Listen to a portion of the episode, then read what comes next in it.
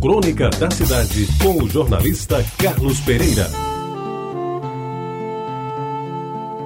Amigos ouvintes da Tabajara, estamos no começo do ano 2020. E em todo começo de um ano novo, é interessante observar as previsões que são feitas pelos adivinhadores do futuro. São cartomantes, quiromantes, astromantes, pais e mães de santo que deitam falação com a maior naturalidade e com incrível segurança sobre o que vai acontecer no mundo e no nosso quintal, baseados nas mais diversas formas de prever o futuro. Eu tenho um vizinho que nunca acreditou em tais previsões, pois, segundo ele, se alguém fosse capaz de adivinhar o futuro, começava por saber quais os números da Mega Sena e estaria rico não precisando inventar essas coisas para ganhar algum dinheiro. Eu, de pé atrás, jogo no time dos que confessam que eu não creio em las brujas, pero que las hay, las hay. Ou seja, eu não acredito nas bruxas, mas que elas existem, existem. E assim prefiro ouvir os profetas de Ano Novo com cuidado e até com um pouco de respeito sobretudo quando eles falam com determinação sobre o que os astros nos reservam para o futuro.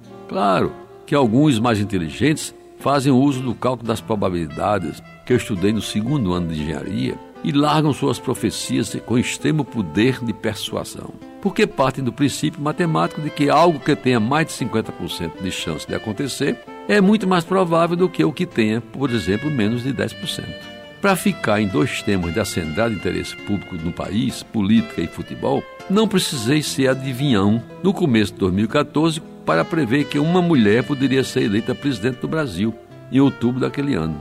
Ora, se tivemos três candidatos mais fortes e duas eram mulheres, é evidente que havia boa chance de vermos a faixa presidencial colocada em um peito feminino. Eu só não consegui adivinhar que a presidente seria retirada do poder no ano que se passou, pelo impeachment que a derrubou. Em termos de futebol, a seleção brasileira, que era tida como uma das melhores do mundo, continua descendo ladeira abaixo e hoje é superada por algumas que nem faziam parte dos primeiros no ranking da FIFA. O que se viu depois daquela humilhante derrota para o time da Alemanha, um 7 a 1 inesquecível, é que a nossa seleção voltou com o técnico Tite a merecer um pouco mais de respeito no futebol mundial, embora ainda tenha muito que melhorar para pensar em ser campeão do mundo novamente. Uma coisa difícil é tentar adivinhar, por exemplo, ainda no futebol, quem será o campeão brasileiro de 2020. Se o Flamengo, e isso é uma coisa não muito difícil, se o Flamengo continuar com o Mister Jorge Jesus, é bem provável que seja bicampeão. Mais fácil dizer,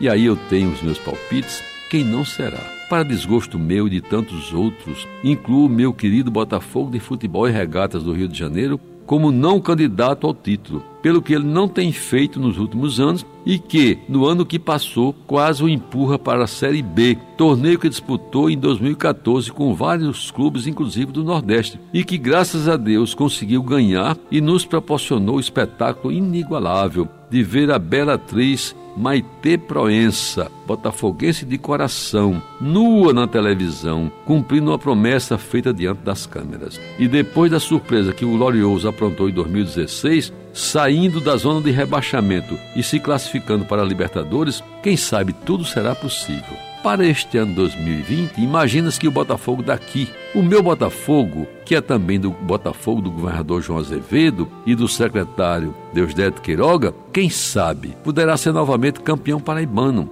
e que o homônimo do Rio de Janeiro fará um enorme esforço para se manter entre os primeiros colocados. Pois bem, senhores ouvintes, sem cartas, tarôs, búzios e outros jogos que fascinam e enganam, de repente construí esta crônica da cidade em que, se não conseguir prever nada de concreto, pelo menos garanti as 40 linhas que me são encomendadas para esta crônica. E como ainda estamos nos primeiros dias de 2020, desejo a todos um feliz ano novo, embora este já comece a envelhecer. E notem bem, ele sim, o ano tem prazo de validade.